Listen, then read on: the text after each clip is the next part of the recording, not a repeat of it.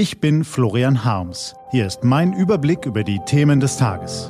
T-Online Tagesanbruch. Was heute wichtig ist. Montag, 4. Juni 2018. Widerspruch gegen die Provokationen der AfD, die Neue Deutschland AG und Löws endgültiger WM-Kader. Gelesen von Claudius Niesen.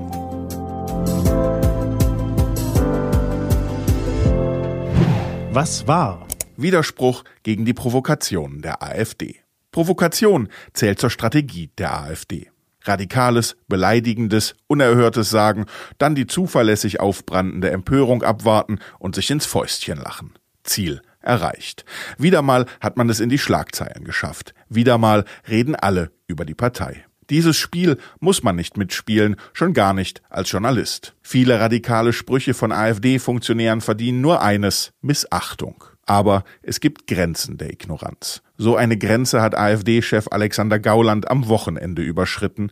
Wieder mal. Hitler und die Nationalsozialisten sind nur ein Vogelschiss in tausend Jahren erfolgreicher deutscher Geschichte, sagte er auf der Tagung der AfD-Nachwuchsorganisation in Thüringen. Das darf man nicht ignorieren, da muss man laut und deutlich widersprechen. Wer der AfD seine Stimme gibt, der weiß spätestens jetzt, wen er da unterstützt. Leute, die mit Fäkalworten um sich werfen und millionenfachen Mord verharmlosen, sage nun keiner mehr, er habe das nicht gewusst.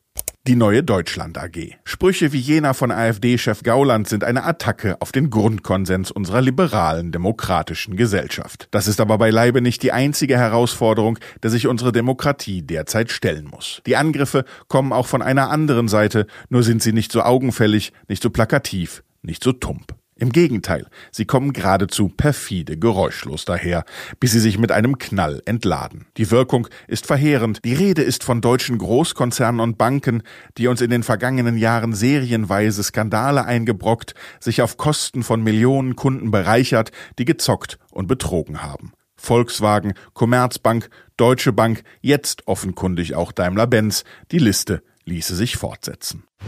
Was steht an? Die T-Online-Redaktion blickt für Sie heute unter anderem auf diese Themen. Heute Abend sagen mehrere ehemalige Facebook-Mitarbeiter und ein Whistleblower vor dem Europaparlament über den Facebook-Datenskandal aus. Und schon am Vormittag treffen sich die EU-Justizminister und diskutieren, welche Konsequenzen der Skandal haben soll. Der israelische Ministerpräsident Benjamin Netanyahu trifft heute Nachmittag Bundeskanzlerin Merkel. Zu erwarten sind eher versöhnliche Töne. Das deutsch-israelische Verhältnis hat sich nach einigen Verstimmungen zuletzt wieder entspannt, wozu vor allem Außenminister Heiko Maas beigetragen hat. Genau hinzuhören lohnt sich trotzdem, vor allem wenn es um den Iran geht. Da unterstützt Netanyahu die beinharte Linie von US-Präsident Trump, was Merkel für kolossal unklug hält.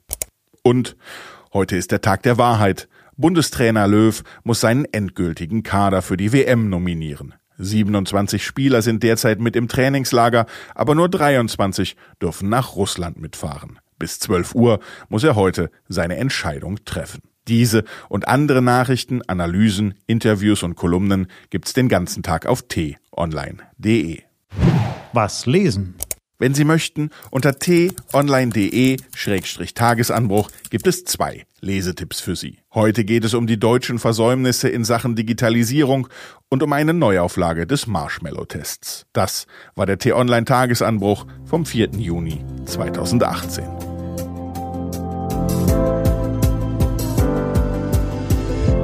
Ich wünsche Ihnen einen frohen Tag.